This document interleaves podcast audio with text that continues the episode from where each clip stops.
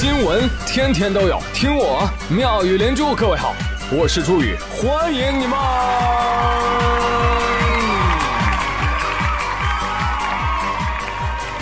谢谢谢谢谢谢各位的收听啦！虽然惊蛰节气已过，但是我怎么还在蛰伏？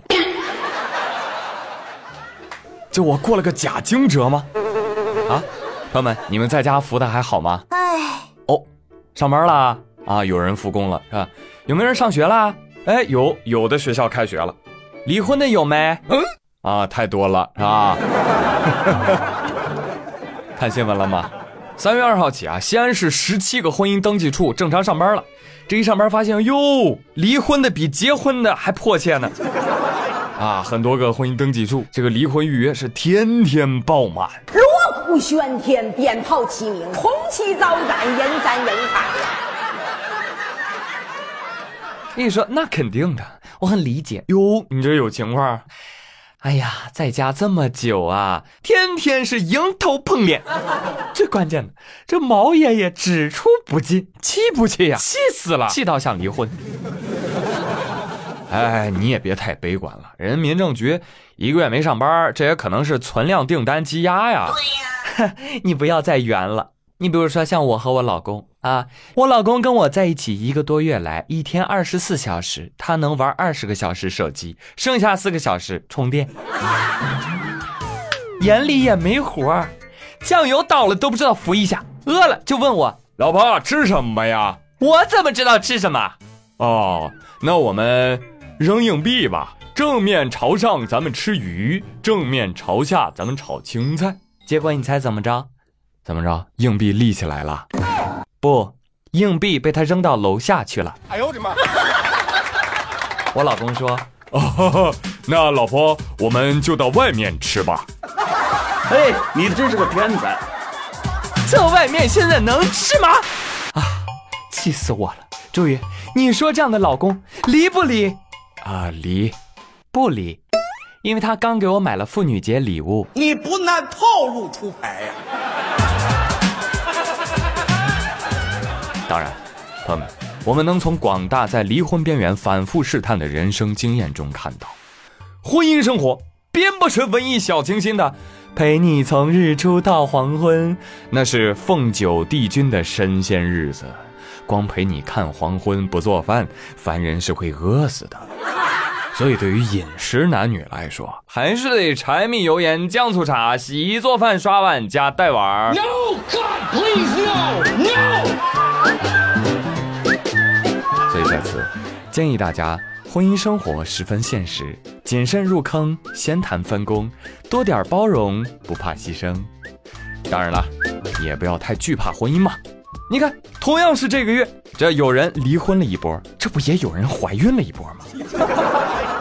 哎，这家庭当中啊，一旦有了孩子，那就不一样了呀。有啥不一样啊？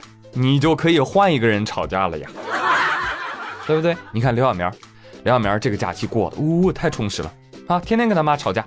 哎呦，这一阵子他都觉得他要和他妈母女决裂啊，准备一个去 ICU，一个去精神病院。为什么呢？别提了，我妈天天搁家看《白娘子传奇》，一边看一边嘴里还絮叨着：“哎呀，真羡慕人家两口子啊！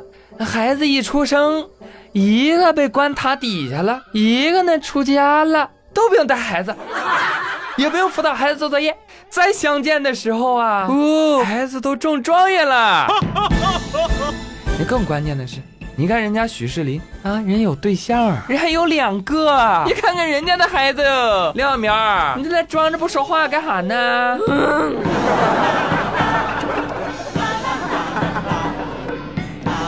啊，我说这个新《白娘子传奇》，可能很多小孩都没看过，哈哈，给你们介绍一下啊，这个许世林那风流倜傥啊。小小孩儿已长大，眉清目秀骨不凡，篇篇文章压众贤，天赋异禀有奇才啊！但就是爱贪玩，这样的小孩你们喜欢吗？来带你们认识一位啊，现代版的许世林，他是一个五岁的小男孩。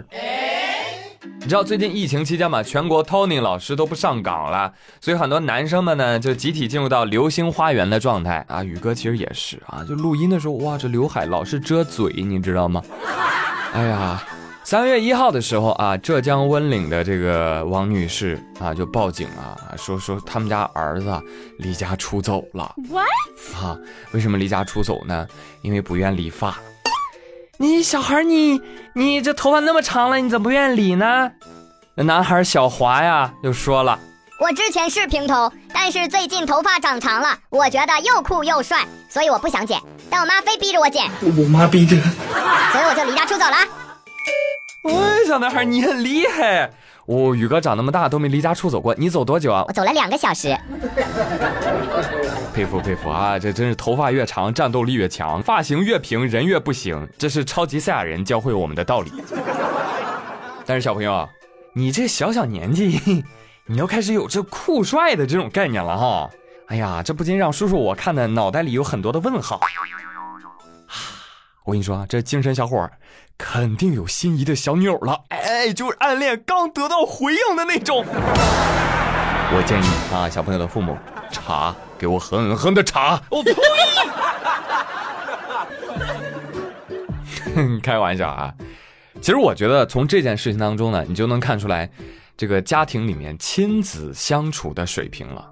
其实聪明的家长，你应该意识到，那孩子不一定是淘气，人小小年纪就已经有了审美了，你们应该感到高兴啊！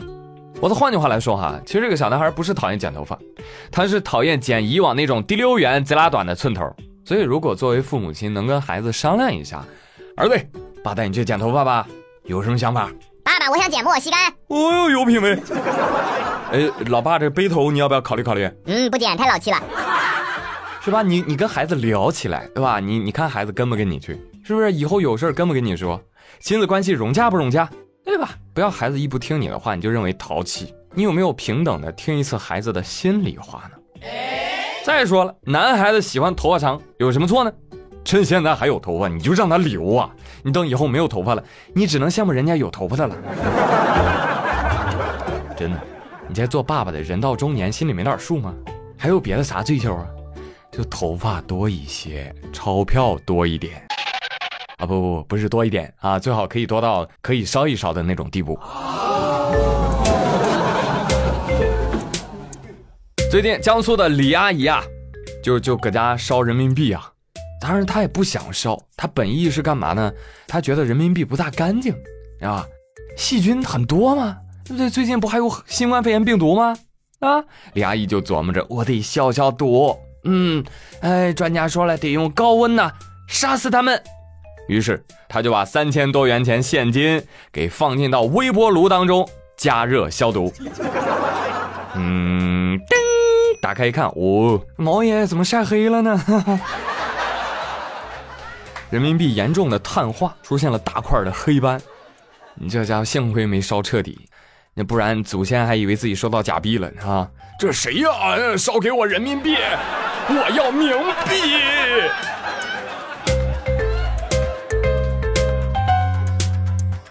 阿姨一看，哎呀天哪，这人民币烧成这样，慌了啊！赶紧跑银行去求助。银行柜员一看也惊呆了，从来没见过这样的啊！但是还是帮李阿姨数了数数量，查了查真伪。阿姨，虽然您这都黑了啊，但是没怎么破损，我们全都给您换成新的了，三千一百二十五块，您拿好。哎，瞧瞧人家这服务。但是有朋友很惊讶，说啊，这都烧黑了还能给换新的？当然，人民币破损不要慌，只要能辨别这个面额，票面剩余四分之三以上。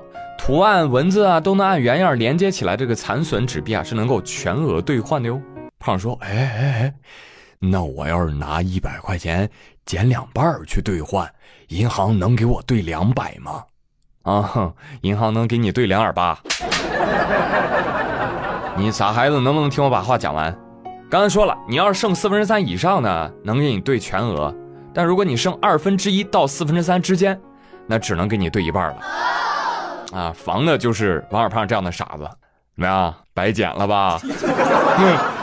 哦，那能兑还是真的挺好的，当然能兑啊！不只是为了服务啊，更是因为货币是商品价值的体现，是吧？商品没少，但是货币少了，这不就是某种意义上的通货紧缩了吗？